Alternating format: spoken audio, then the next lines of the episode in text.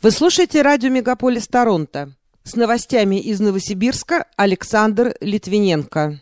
В вирусологическом центре «Вектор» создали тест-системы для выявления оспы обезьян. Западные бренды начали покидать торговые центры Новосибирска. Прямые рейсы из Толмачева в турецкую Анталью начнут выполняться с 13 июня. В Новосибирске стартовал сезон продажи клубники и черешни, а новый ледовый дворец спорта сдадут на месяц позже из-за западных санкций.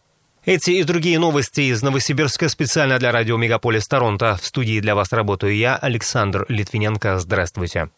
В научном центре вирусологии и биотехнологии «Вектор» создали тест-системы для выявления оспы обезьян, и они уже начали поступать в различные регионы. Благодаря им результат будет известен через несколько минут. Ранее в Роспотребнадзоре заявляли, что случаев заболеваемости в России пока не выявлено. Сотрудники ведомства принимают все необходимые меры для воспрепятствования ввоза инфекции и пресекают ее распространение.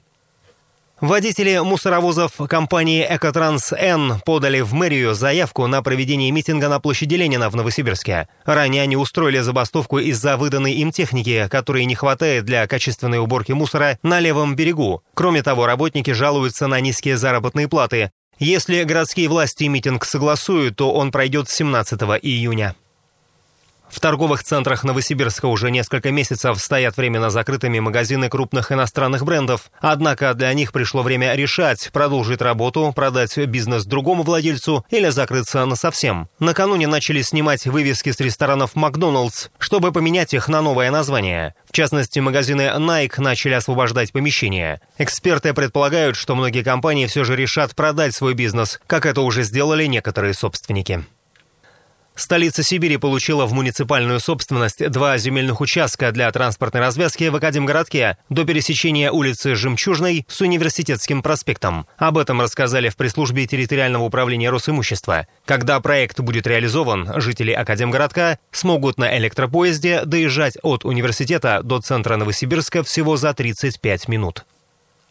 Строительство общежития Новосибирского государственного технического университета в границах улиц Блюхера, Космической, Геодезической и проспекта Карла Маркса планируется завершить к сентябрю следующего года, заявил губернатор Андрей Травников. Здание будет состоять из двух блоков с расчетом на 790 студентов. Там будут места для занятий и отдыха, помещения для спорта и кафе. О датах оглашения результатов единых госэкзаменов стало известно в Новосибирске. По информации Рособорнадзора, график для каждого региона разный. Это напрямую связано с количеством выпускников. Результаты сдачи тестов по русскому языку опубликуют не позднее 17 июня, по базовой и профильной математике до 20 июня, история и физика 22 числа, общество знания не позднее 24 июня, биология 29 июня. В Новосибирском академическом театре ожидают возвращения в труппу части иностранных артистов, покинувших Россию после начала спецоперации на Украине, заявил заместитель директора заведения Александр Савин. Он уточнил, что всего их было пять человек, и в данный момент они хотят снова выступать на сцене «Навата», передает агентство ТАСС. Из Новосибирского аэропорта Толмачева будут выполняться прямые рейсы в Анталью с 13 июня. Об этом сообщает Ассоциация туроператоров России. Ранее из сибирской столицы таких рейсов не было. Теперь они будут выполняться три раза в неделю – в понедельник, среду и субботу. Напомню, с 6 июня возобновилось железнодорожное сообщение между Бишкеком и Новосибирском. Из Новосибирска в Ставропольский край в прошлом году переехало 210 человек. Это на 22% больше, чем в 2020-м. Наибольший отток населения среди сибирских субъектов показал Красноярский край. Оттуда на юг России уехало 722 человека. Затем более чем с трехкратным отрывом следует Кемеровская область.